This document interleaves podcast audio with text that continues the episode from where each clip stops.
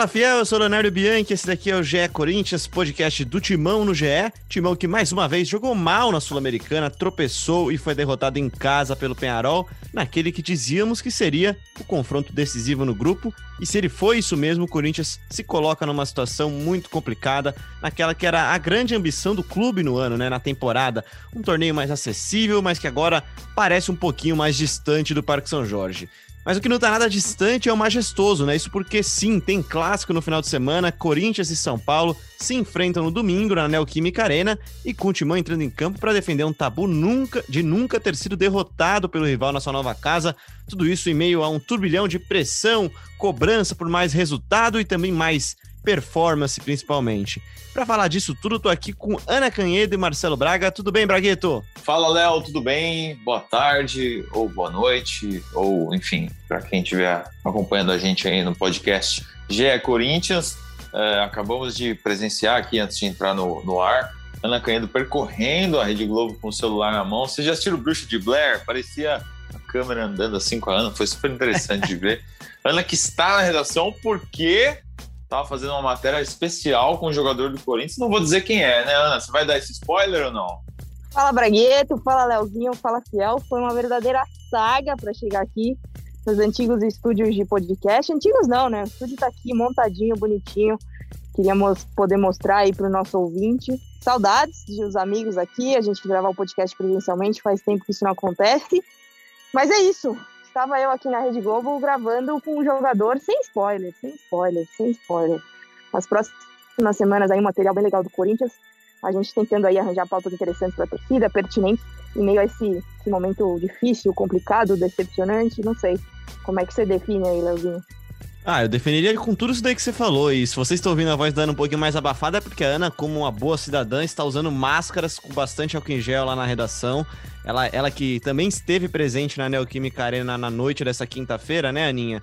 E uma partida que acho que mais do que outras até recentes, frustrou muito a Fiel, né? Porque o Corinthians vinha de um bom resultado no domingo com o seu time B, que na verdade é mais A do que o time B, contra o Santos num clássico contra aí sim contra o time reserva do Santos venceu o clássico e chega na quinta-feira num jogo contra o Penharol para talvez compensar aquele resultado ruim contra o, contra o River Plate do Paraguai e tropeça, não joga bem. Eu discordo de quem fala que jogou bem, até cria chances, mas não joga bem, né, Aninha?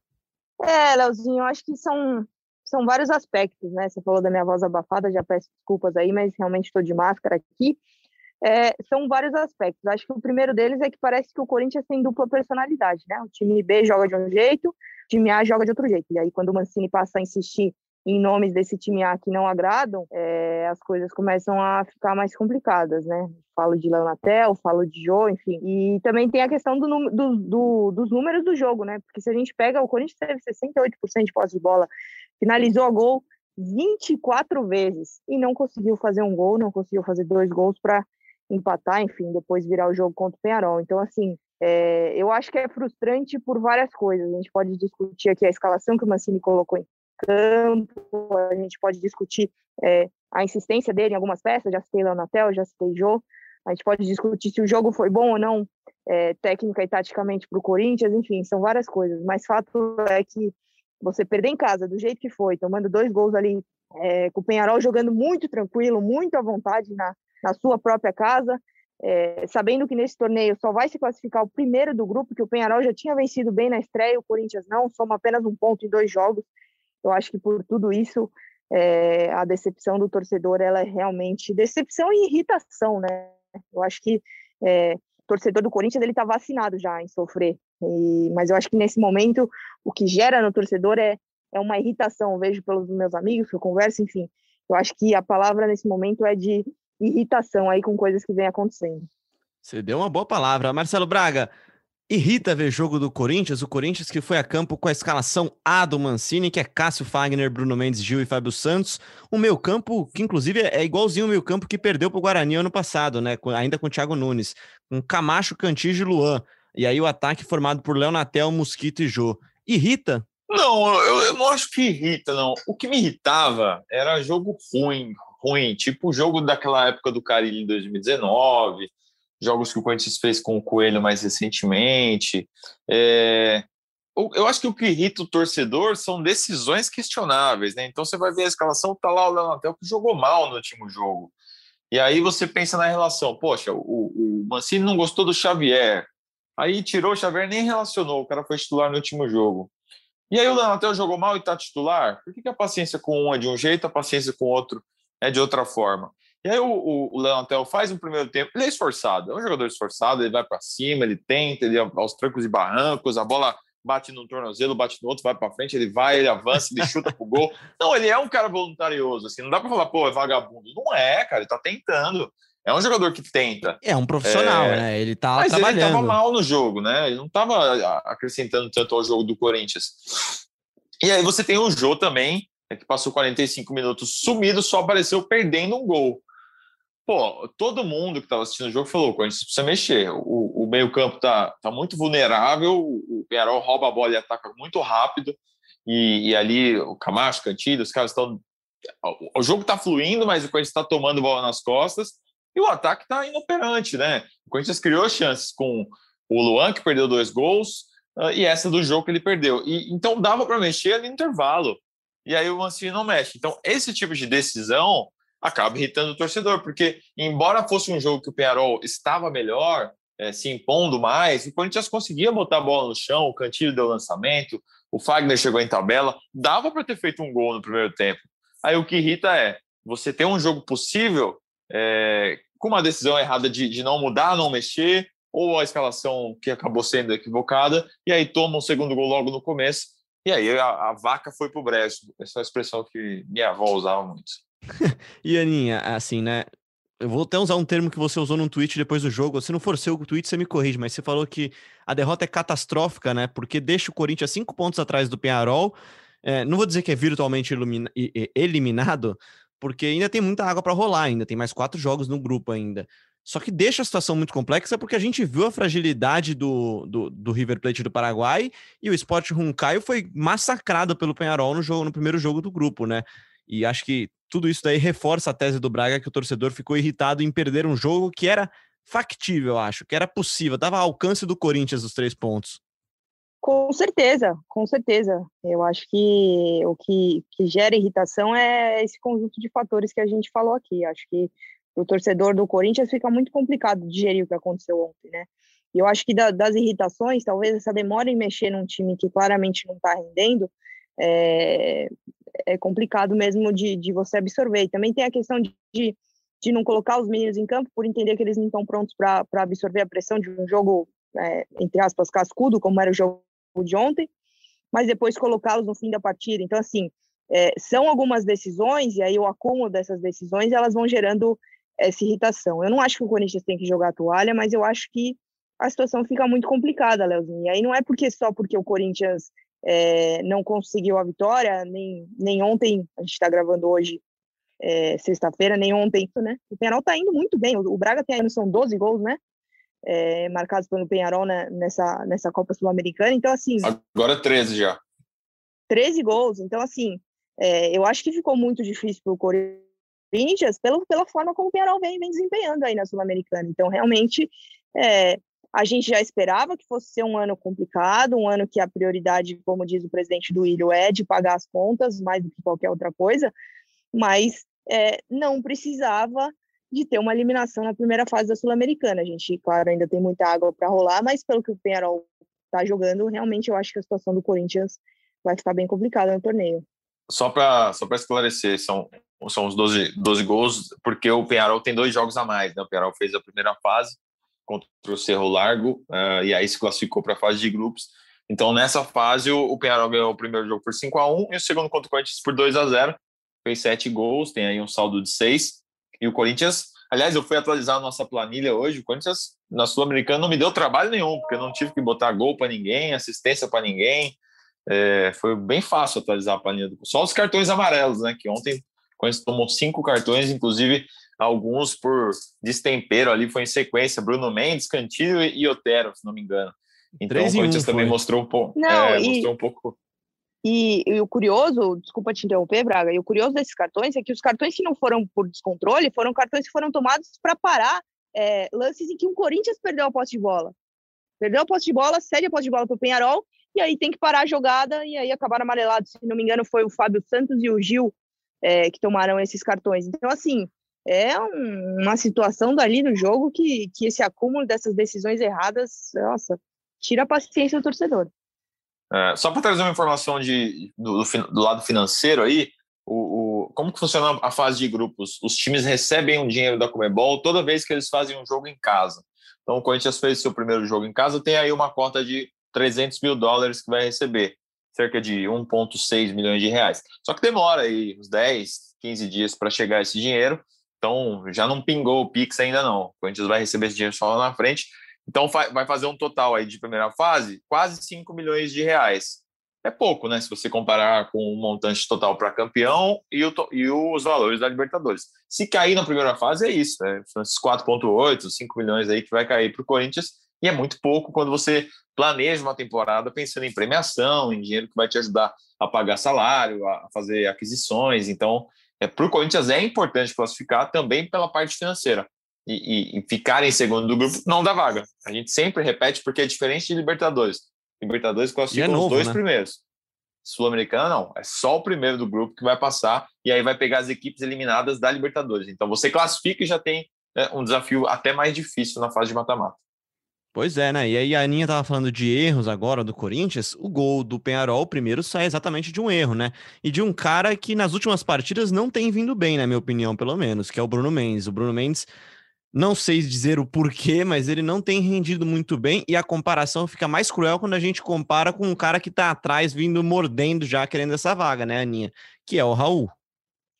É, exatamente. A situação do Bruno Mendes é uma situação curiosa, né? Porque ele tá vivendo o melhor momento dele no Corinthians em questão de número de jogos, né? Essa partida contra o Penharol, a gente até noticiou, ele igualou o, o Beto Costa, é o quarto maior uruguaio mais vezes vestiu a camisa do Corinthians, né? Tá em quarto nessa lista é, tá tendo a sequência que ele tanto quis no time titular, que ele tanto pedia, né? Mas realmente é, eu não vejo como impossível, não, como improvável o Raul tomar essa vaga dele. É o Raul que vem jogando na posição do Gil, né? O zagueiro pelo lado esquerdo. É, mas não acho que seja improvável daqui a uns três, quatro jogos o Raul assumindo esse posto de titular, Leozinho. Eu acho que se hoje se eu fosse escalar um Corinthians ideal, minha dupla de zaga talvez fosse fosse Raul e Gil. Ah, eu acho que eu não esperaria nem três, quatro jogos. Pois é, isso que eu ia falar. Com a dupla nova. O Raul é, deve é, jogar falo... agora contra o São Paulo, né? O São Paulo deve, o Corinthians deve ir com o time B, com, com Raul e Gemerson, mas no, no jogo lá no Peru já ia com defesa nova, já mexeria, inclusive no Fábio Santos, até por ser o lanterna é. do grupo. O Fábio não foi, não fez um bom jogo, assim. Cara, gosto muito do Fábio, um, um puta jogador, um, um grande jogador, uma história enorme no Corinthians, é, mas está mal e, e, e, o Corinthians precisa mexer. Assim, o Piton está pedindo passagem do time B. É para isso que você tem dois times, né? Não é para fixar os jogadores. É, o jogador do time B ele tem que ter perspectiva de que se ele for bem ele vai para o time A também. É, eu acho que nesse próximo jogo eu, eu, já faria mudanças até por ser contra o Lanterna, um time peruano. E, e final de semana é... que vem acabou o Paulistão, né, Braga? O Corinthians já está praticamente classificado, vai não, jogar agora... Não, não, não acabou assim, né? Mas, final, né? mas vai ter um jogo ainda, tem mais um jogo ainda que não vale nada, né? Sim, tem um jogo. O Corinthians tem dois jogos na tabela, né? Nos dois próximos Isso. domingos, São Paulo e Novo Horizontino. E aí Isso. depois vem as quartas de final, provavelmente contra a Inter de Limeira. Se tem um momento para você fazer essa mudança aí, né? Você mesclar de vez esses times, é agora, nesse jogo do Novo Horizontino, que não vai valer absolutamente nada. Mas para a gente seguir na nossa toada aqui do jogo, é, Braga, tem um outro cara que sempre é, é um cara que atrai polêmica, né, cara? E não é culpa dele, acho, tá? Acho que não é. Ele quietinho, não fala quase nada, quase não fala com a imprensa, que é o Cantijo. O Cantijo, quando ele entra em campo, gera um alvoroço. Tem os, os cantiletes e tem os anticantijos também nas redes sociais, né? E mais uma vez nessa partida, acho que o Cantijo deixou a desejar, principalmente na parte defensiva, talvez, né, Braga?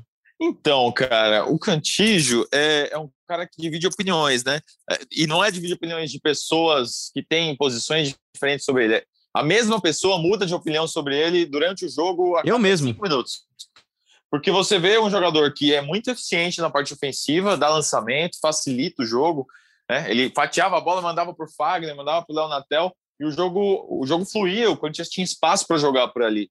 É, ele e o Camacho eu acho uma, uma, dupla muito boa ofensivamente. Só que defensivamente você sofre, né? Porque o, é difícil você ver o Cantilho fazendo um, um desarme, é, parando um ataque. Ele parou, acho que só com falta, né, em algum momento do jogo. É, é um jogador que você começa a olhar e falar: caramba, será que o time não precisa do Gabriel? Será que não está faltando um Ramiro nesse time?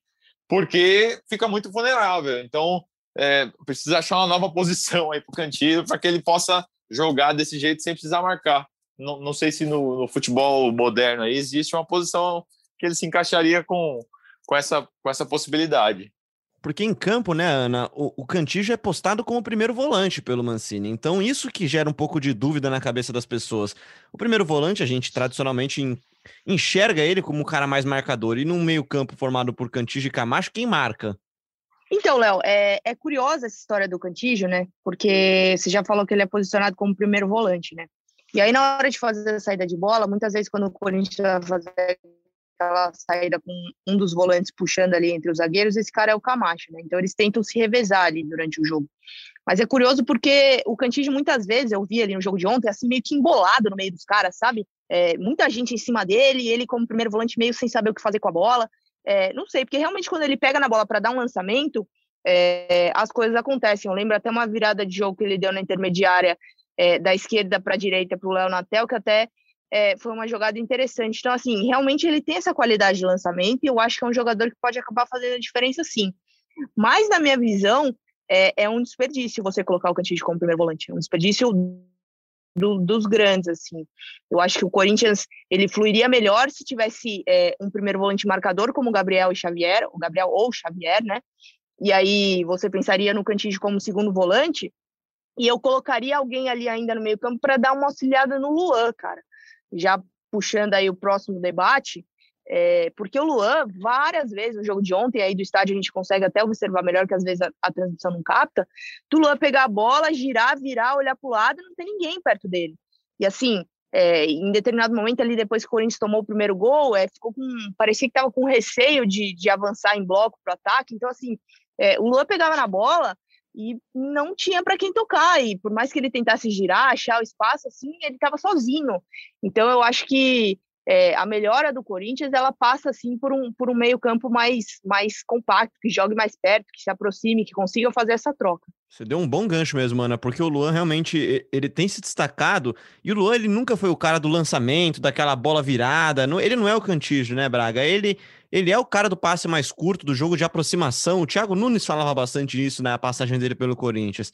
Que o Luan é o cara de aproximação que precisa de gente vir jogar perto dele. Tanto que um dos atacantes que se deu melhor com ele no começo da passagem do Thiago foi o Bozelli, que, que saía da área para buscar um pouco mais a bola, que dava passe mais curto. Ele não é aquele cara de fazer o pivô, mas ele ajudava nessa troca de passe, pelo menos na minha visão, né? Mas eu achei que ele, ele, ele, se posicionou bem, assim, ontem. Ele foi buscar o jogo. Eu também acho, é um elogio, aquela, tá? Aquela bola que o Fagner enfiou para ele dentro da área, bem no comecinho do jogo, ele poderia ter finalizado bem ali, ele poderia ter feito 1 a 0 e, e mudado os rumos do jogo. Depois ele teve uma bola que ele cortou para dentro, bateu de fora da área, o goleiro pegou fácil. É, teve uma bola na pequena área que ele, que ele chuta forte, mas em cima do goleiro, o goleiro pega. É, eu acho que ele se movimentou, ele, ele fez a bola rodar, ele buscou um pouco o jogo. É, eu, eu, por exemplo, não teria tirado ele do jogo. Acho que foi uma discussão até que a gente não teve ainda. Por que, que, o, por que, que o Mancini não tirou o Jô e deixou o Luan livre ali mais para frente? Lógico, não ia ficar prendendo zagueiro, não ia fazer pivô, mas ia ser um cara de infiltração também. Eu, eu, eu acho que é a hora também do Mancini começar a pensar nesse time sem centroavante. É, já, já mudando de assunto é, involuntariamente, mas é, o, o jogo não está funcionando. O, o Cauê entra, ele é um menino que está começando e tal, mas não sei se esse esquema com um centroavante está beneficiando o, o, o, meia também, sabe? Acho que isso tem feito parte também do, do processo aí do Luan. Concordo contigo. E eu gostaria, por exemplo, de ver uma coisa que a gente viu no clássico, no derby contra o Palmeiras, né, Ana? Que é o Varanda como atacante. E a gente viu o Varanda como atacante junto com o Jô e os dois batendo cabeça, brigando pelo mesmo espaço. Acho que o Varanda, por exemplo, poderia ser testado ali. E até daqui a pouco a gente vai rodar aqui as sonoras, a, a, sonora do Mancini, né? O Mancini respondendo. Mas as mudanças do Mancini também irritaram muito o torcedor, né? É, exatamente. Eu acho que é, é mudanças que a gente às vezes não entende, né? E insistências. Eu acho que as, as grandes é, representações nesse momento dessas mudanças e dessas insistências, eu acho que são três nomes. É o Xavier não ter sido relacionado para a partida, achei estranho. É, é, claro que ele tinha no banco o primeiro volante o Gabriel, vai ficar com dois primeiros volantes no banco? Não sei, mas talvez o Xavier devesse ter sido titular do Corinthians na partida de ontem. Então acho que já, já é um outro questionamento. É, e a questão do Leonatel e do Jô, né? E quando a gente fala do Jô, ah, mas tem que tirar o Jô e colocar o Cauê? Não, não, não vejo assim. Eu acho que o Corinthians pode testar outras possibilidades e o próprio Mancini testou. É, já usou o Leonatel como falso 9. É, o Luan, talvez o Braga citou, e eu acho que faz bastante sentido. Ele pode ser testado assim também, um pouquinho mais avançado, não sei. É, acho que vale o teste.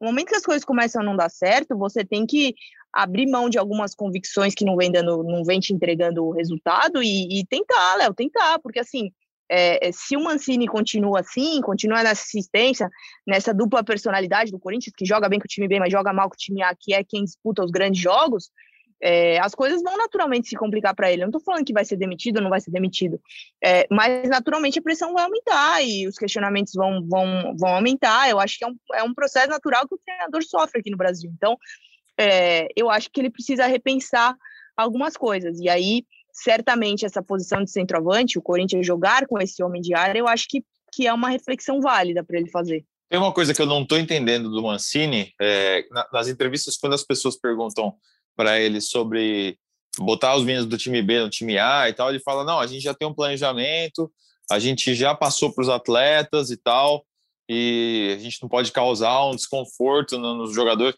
Cara, isso não existe, né? Você não, você não, tá combinado com os jogadores que eles vão jogar. Uh, numa, num, um time vai jogar nesse jogo, outro time vai jogar no outro. Você tem que deixar tudo em aberto, cara. A, a, beleza, os jogadores podem imaginar que vai haver um revezamento por conta da parte física, para ninguém se desgastar, ninguém se machucar, mas você precisa deixar a porta aberta para quem está se destacando num time poder entrar no outro, senão você acaba congelando as, as perspectivas dos caras e, e você vai ficar preso a um mau rendimento porque já estava combinado. Eu, essa parte do Mancini, eu sinceramente não estou entendendo, assim. É e, é, e é curioso, até por isso que eu falei do Raul em três, quatro jogos, né? Por causa disso, porque me parece que existe uma regra ali, né? Você jogou um jogo aqui, principalmente para esses garotos, né? Você não tem a menor chance de, de jogar o próximo. E principalmente por me parecer que do time titular, essa parte de defesa seja mais consolidada na cabeça do Mancini, né?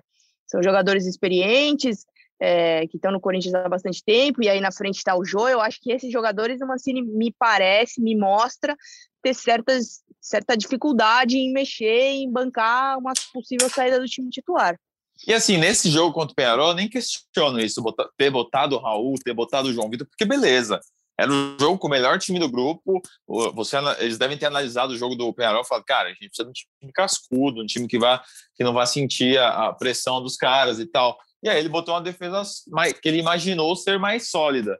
Mas deu errado. Então, eh, se, se os jogadores que são mais experientes acabaram sentindo o jogo, o Gil, o Fábio Santos, é, é hora de você tentar as alternativas com, com a molecada que está aparecendo. E, bom, se o Corinthians tem poucas chances na, na competição, que seja que seja disputado agora com as fichas que tem na mão, né? Põe quem tá jogando bem. Pois é, e você falou um negócio bacana, Braga, também, de, de mudança também, e de jogadores que não estão rendendo. Eu cite, você, você citou bastante isso daqui no, no seu Twitter ontem, né? Comentando o jogo no tempo real do GE, que o Leonatel parecia estar incomodado já com os erros dele, né? Então vamos ouvir o que o Mancini disse depois da partida sobre essas mudanças, sobre essas alterações ou não sobre as mudanças ou não do intervalo? As substituições, elas foram em cima daquilo que, que eu havia visto, né? A minha intenção já era mudar no intervalo, mas eu é, bati um papo com os atletas e decidi que eu daria mais mais um tempinho e a equipe voltou melhor no segundo tempo, embora a gente é, tenha tido várias oportunidades ao longo do gol, foram 24 finalizações, 8 no gol. Então nós tivemos oportunidade, né? O Corinthians hoje ele criou é, nós não podemos nos basearmos somente na derrota para é, jogar, talvez, é, né, é, ou falar de um, de um jogo onde tudo foi errado. Não foi assim. O Corinthians ele, ele fez, diferentemente de outros jogos, é, ofensivamente um jogo interessante. Né? A, a, equipe toda participando das jogadas, chegando à frente e desperdiçando oportunidades. A opção de ficar com o jogo um pouco mais era exatamente porque nós havíamos feito as alterações de Gustavo e de GP, né, e para que a gente tivesse sim volume pelas beiradas do campo, mais um pouco do que o Léo Natel e o Otero vinham fazendo.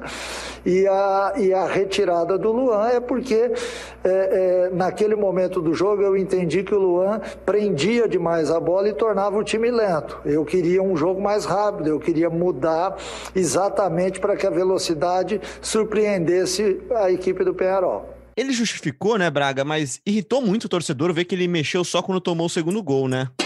Cara, isso que você falou do, desse meu tweet do, do Léo Natel ficou claro no começo do segundo tempo que ele, ele tem uma jogada que ele vai para cima, ele dá um passe na lateral, assim, e, e aí ele abaixa a cabeça, ele fica, parece que, que lamentando, e, e, envergonhado, sabe? Se tivesse torcida naquele, naquele momento ali, ele certamente ouviria um coro grande ali no, na arquibancada, é, mas foi um jogador que sentiu os erros, e o treinador acho que demorou um pouco para ver isso, né? No primeiro tempo ele já estava mal, volta no segundo tempo mal, é, tinha, que ter, tinha que ter sacado. Na verdade, as mudanças tinham que ter sido feitas no intervalo, para mim.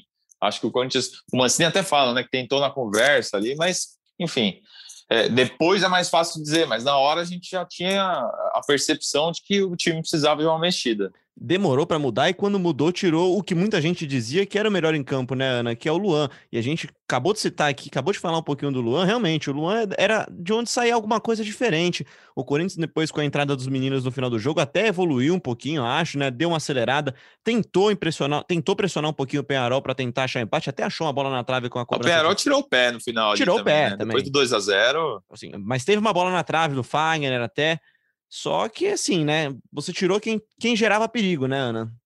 É, o Luan que teve, é, não só se movimentou e tentou fazer com que a bola circulasse ali do meio para frente, mas também teve chance de finalizar, né? Luan, eu gostei da partida do Luan, acho que essa sequência tem sido boa para ele. Eu acho que quando a gente pensa num Corinthians ideal, a gente tem que pensar num time que tem o Luan, é bom jogador, é, tem bom futebol, tem muito mais a entregar pelo Corinthians. Então, sempre que eu penso num Corinthians titular ideal, é, para mim, o Luan tá nesse time e ontem não foi diferente. Não entendi a, a substituição do Mancini, eu acho que ele poderia ter escolhido várias outras peças ali, o Braga citou o Jô, enfim. Eu acho que, assim, é, dentro de um mesmo jogo, você tem, tem a possibilidade de, de mexer no time, de mexer nas peças é, e conseguir fazer alguma coisa diferente. O que eu acho é que o Mancini deveria ter feito isso no intervalo, né? Porque aí ele toma o gol e imediatamente ele já chama três jogadores para entrar. Então, assim, é, sei lá, achei estranho, achei estranho, acho que ele precisa repensar algumas coisas, precisa repensar é, algumas decisões que ele vem tomando. Eu acho que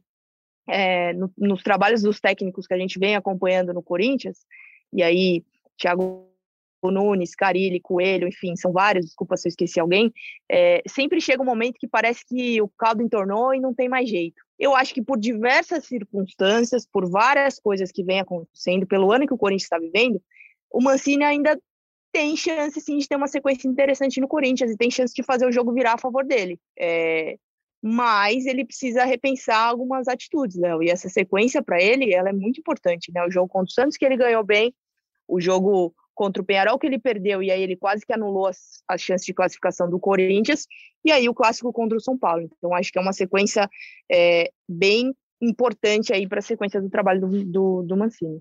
Pois é, e, e, já que você deu esse belo gancho para gente, para a gente começar a falar um pouquinho de majestoso, Braga, a, a derrota para o Penharol, de certa forma, ela anula a boa vitória contra o Santos. E mais do que isso, né? A gente sempre falou do Mancini no começo aqui do trabalho dele, como talvez o grande mérito do Mancini tenha sido naquela sequência importante contra São Paulo, contra o Internacional, até contra o Atlético Mineiro, que o Corinthians perdeu, mas jogou bem o grande mérito do Mancini era saber se adaptar para a situação do jogo. A gente falou bastante de Leonatel agora há pouco aqui. O Leonatel foi atacante naquela partida contra o São Paulo em dezembro, quando o Corinthians também estava numa situação ruim e enfrentava o líder São Paulo. O gol do Otero, mas a partida que o Leonatel empilhou chances perdidas, né, Braga? Será que essa partida contra o São Paulo é uma chance dessa, desse caldo não entornar? Não, eu não acho que anula a vitória contra o Santos, não. O Corinthians teve méritos, né? Comissão técnica montou um bom time. Era um time, era o Santos B, mas também era o Corinthians B. É, os jogadores fizeram um ótimo primeiro tempo, no segundo administraram. Acho que na, nada anula o, o, que foi feito de bom ali. É, sobre o jogo contra o São Paulo, vai ser mais, vai ser mais uma tônica dessa, assim, de, de um time B, um time que, que tem alguns destaques individuais, ainda tem problemas do meio para frente. Provavelmente, é, o, Corinthians inscreveu hoje o Luiz Mandaca, o, o volante, no Campeonato Paulista. É, é, um jogador que pode ser uma, uma opção. Se ele foi inscrito agora, faltando duas rodadas para terminar a, a, fase classificatória, é porque ele deve estar treinando bem e possivelmente o Mancini quer testá-lo. De repente, pinta como uma chance de titular também. É um jogador é, que dizem que se assemelha um pouco é, ao Ralf ali de primeiro volante. Não sei, é, acho que o, que o, Mancini precisa criar novas alternativas. É, tem o Adson, tem o Antônio, tem o Felipe, vários meninos da base, tem o Biro, jogadores que. Biro acho que está machucado. Vários jogadores que ainda não tiveram chances reais, né? É, ou, ou não estão mostrando muita coisa nos treinos, ou realmente é, o Mancini definiu a, a, a, escalação desses jogadores, combinou com esses jogadores e vai seguir esse caminho até o fim. Vamos ver o que vai aparecer contra o São Paulo, mas é um jogo importantíssimo para levantar essa moral do, do Mancini. Você falou que o Corinthians escreveu Mandaca, né, Braga? O Corinthians treinou também nessa, sexta-feira. Há expectativa, se não de uma mistura do time B com A, uma talvez algumas novidades, como o próprio Mandaca, você já disse, mas dá para tentar chutar algum time provável para enfrentar o São Paulo no domingo? Acho que pô, gente, o que a gente quer é que pegue alguns do B e coloque no A, né, para jogar a Sul-Americana. Esse, esse jogo de, de meio de semana para domingo eu acho muito difícil disso acontecer porque a distância é, é, é menor, né? Agora, do de domingo para quinta já dá, entendeu? É, então, eu acho que ele vai com o time B, o time que venceu o, o clássico contra o Santos. Seria Cássio, João Vitor, Gemerson, uh, Raul e Lucas Piton. Aí o meio-campo me ajuda, Ana. Sim, aí continua com, com o Gabriel, Ramiro e Rony ali no meio-campo. E aí, de um lado, é, Gustavo Silva, Mosquito, né? Do outro, tão aclamado Gabriel Pereira, que a torcida pede bastante. E na frente, o Cauê. Acho que o time Deve ser mais ou menos por aí, Leozinho. É um time competitivo, né? Vamos ouvir então agora do José Edgar de Matos, que vai falar pra gente, setorista do São Paulo aqui no GE, vai falar pra gente como que vem o tricolor, que vem naquele pique, vem embalado. Olha, vou dizer pra você daqui a pouco eu comento. Deixa, eu, deixa o Zé falar aqui pra gente. Fala aí, Zé. Olá, meus amigos do podcast G Corinthians, G Timão, tudo bem com vocês? Sempre um prazer participar e sempre quando quiserem é só chamar, viu? São Paulo chega para o clássico em Itaquera vivendo um grande momento. Embora a atuação contra o Rentistas não tenha sido a melhor dessa era Crespo, a equipe fez 2 a 0 manteve o 100% de aproveitamento na Copa Libertadores e embalou a oitava vitória consecutiva na temporada. O time do Crespo tem se encaixado, principalmente depois da ida do Daniel Alves para a ala, e o momento é muito positivo. Talvez o São Paulo nunca tenha chegado a Itaquera em condições tão boas quanto vai chegar neste fim de semana. Óbvio, pensando na Libertadores, talvez o Crespo poupe um ou outro nome, mas o São Paulo está num nível de confiança embaladíssimo, mantendo o nível, inclusive, com a equipe A, com a equipe B, com a equipe alternativa, com jovens, com experientes, enfim. São Paulo chega num momento muito bom para o clássico contra o Corinthians, com Daniel Alves em alto nível e o Hernan Crespo iluminado e que já tem até uma questão de idolatria com o torcedor. E o Hernan Crespo, que teve uma das suas frases estampadas no vestiário do Morumbi, vai alcançar um patamar de idolatria grande se conseguir a primeira vitória tricolor no Morumbi. Abração a todos, valeu! Quando ele fala no Morumbi, claro, você entende que é na Neoquímica Arena. Grande abraço, Zé. É... Ô, Léo. Difícil, hein? Fala aí, Ana. Ô, Léo, tem que, tem que falar a frase lá. Qual que é a frase? Você sabe qual que é a frase? Ah, a, a frase, é, frase é legal. A, a, frase é quando as pernas não alcançam, o coração alcança, alguma coisa assim, mas assim. É, quando não chegam as pernas, que chega o coração. É, rapaz, você vê que a fase do, do rival é exatamente oposta do Corinthians, né, Braga? É, é jovens bem, veteranos bem, time A bem, B sem, B bem, C bem, é todo mundo bem, cara. Quer dizer, a sexta-feira do Corinthians já tá ruim, aí você me coloca um áudio do Zé Edgar falando isso aí do São Paulo, oito jogos de invencibilidade, ganha com o time A, B, C, quer dizer, isso é maldade com o torcedor do Corinthians, mas Não, tem mas... o tabu a seu favor, são é 13 jogos aí na Arena, 10 vitórias e 3 empates, 26 gols marcados, ou seja, uma média de dois gols por jogo, é, o Corinthians muito bem. É, no ano passado também o São Paulo era favorito no Brasileirão, né? O Corinthians do Mancini foi lá e ganhou por 1x0 o gol do Otero, você deve lembrar. E tem mais um elemento que eu acho que não vai ser agora, mas eu botei numa matéria minha aí que foi publicada hoje. O Corinthians, Corinthians e São Paulo já se enfrentaram muitas vezes é, na história dos clubes. E o Corinthians já fez 497 gols no São Paulo. Será que saiu o gol 500? Tem que fazer três. Difícil, né? Pô, se sair Nossa, um, é difícil, hein? feliz já. Você quer três? Rapaz. O Braga hein? quer três gols no clássico, rapaz. Ai, meu Deus do céu, viu? Vou deixar isso para segunda-feira, para o nosso próximo episódio. Só para a gente já fechar aqui o podcast de vez. A semana foi importante por um lado, né, Aninha? Na, na parte financeira do Corinthians, né? Uma coisa rara até pouco tempo. O Corinthians divulgou um balancete do bimestre, do primeiro bimestre da gestão do Ilho, e com superávit, né? É, superávit, na tradução para os leigos como eu, é lucro, né? É isso, Leozinho. É uma promessa de campanha do Duílio, né? Tô até pegando aqui os números certinhos, uma promessa feita ao Conselho Fiscal e ao Core do Corinthians, que esse balanço seja divulgado de dois em dois meses, né? Então foi um balanço divulgado aí desse primeiro bimestre, em janeiro e fevereiro. Superávit de um milhão, e aí é interessante a gente notar que estou até abrindo os números certinhos, mas o futebol deu, é, teve um saldo positivo de 14 milhões, né? mas aí outros esportes e o clube social, eles acabaram dando um prejuízo de 13, aí baixa o superávit para um milhão, né? Essa questão financeira vai ser o grande esforço da gestão, né, Leozinho? É pagar as contas, tentar manter o futebol em dia, que é manter salários em dia, né, bem, bem complicado. E aí é interessante a gente falar do endividamento total do Corinthians. É, a gente tem um especialista aqui no GE em Finanças, que é o Rodrigo Capello, e ele adota alguns critérios diferentes do clube.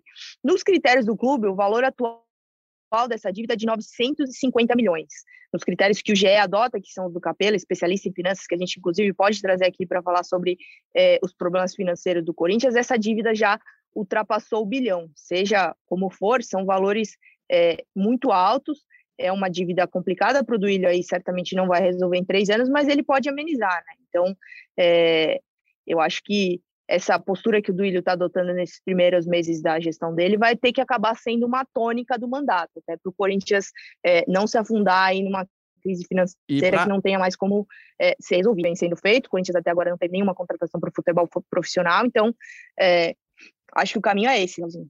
Não, e... Importante a gente só acrescentar nesse papo sobre finanças, matéria que eu publiquei hoje, que o Corinthians está perto de chegar ao terceiro mês de atraso no Profut. É, o Corinthians não pagou uh, em janeiro a parcela que venceu em fevereiro, não pagou em fevereiro a parcela que venceu em março e a de março hoje é o último dia de abril, então há uma expectativa, uma correria dentro do Parque São Jorge para que essa situação seja regularizada para o Corinthians não correr um risco de ser excluído do programa aí de parcelamento de dívidas junto ao governo federal. Então, é, o Corinthians está fazendo um esforço, a parcela é de um milhão, então o Corinthians já atrasou 2 milhões e está perto de atrasar o terceiro. Então, a, a, como a Ana falou, né, o Corinthians vem com problemas financeiros e, e a, essa gestão tem corrido atrás para tentar resolver e esse é, um, é, é uma das prioridades, porque se você sai do programa de parcelamento da dívida, você precisa pagar o valor inteiro, assim, sem, sem descontos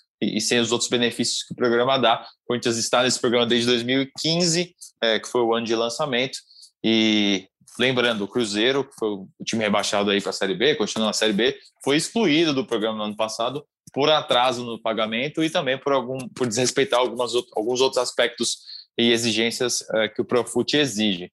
Então, o Corinthians precisa tomar cuidado também com essa parte. De toda forma, só para não falar que a gente só critica, eu vou fazer aqui um elogio, porque no meio da pandemia, com queda de receitas, sem bilheteria, o Corinthians já está há um tempo já, o futebol conseguiu dar um lucro de 14 milhões nesse primeiro bimestre, é bastante coisa, e aí, de novo, a gente volta àquele ponto que foi tema presente nas campanhas aqui, nas entrevistas que você, Braga, Caninha, que o Cassus fizeram, que é o quanto o clube social segue sendo deficitário para o Corinthians.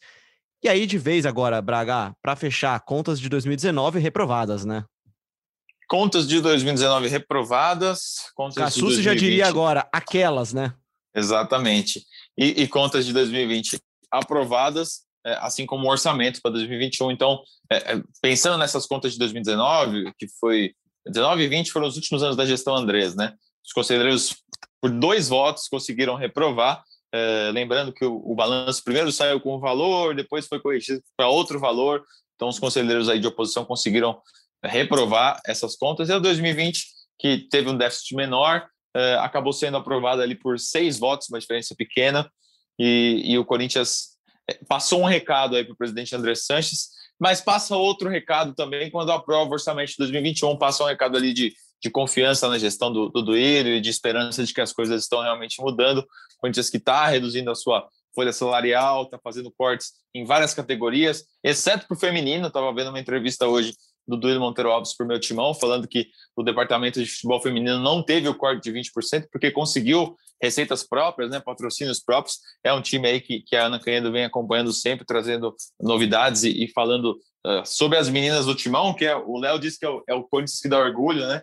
Então, uh, o Corinthians tenta se adequar a 2021, que é um ano de dificuldades, um ano aí que a pandemia segue uh, fazendo estragos. Quer completar, Aninha, sobre o Corinthians feminino?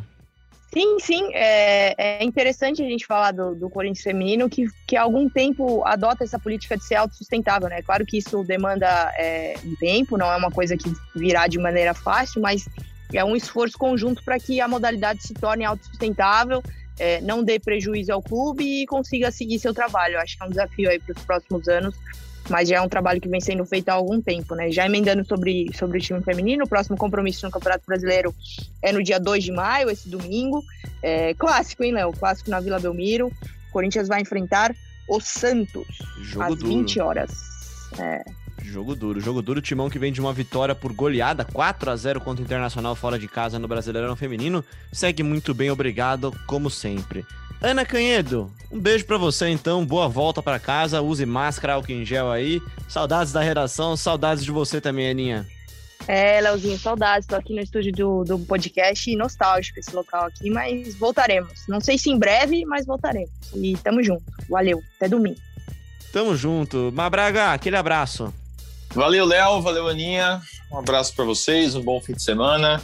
E que tenhamos aí um clássico legal de assistir é, neste domingo ensolarado, será? Um domingo bacana, um domingo, feliz. Um abraço. Domingo feliz. Tá um friozinho gostoso, adoro um friozinho no final de semana. Sabe por quê? Porque eu tô de folga, cara. Eu vou poder ver o jogo na minha folguinha. Espero que seja uma boa escolha, viu?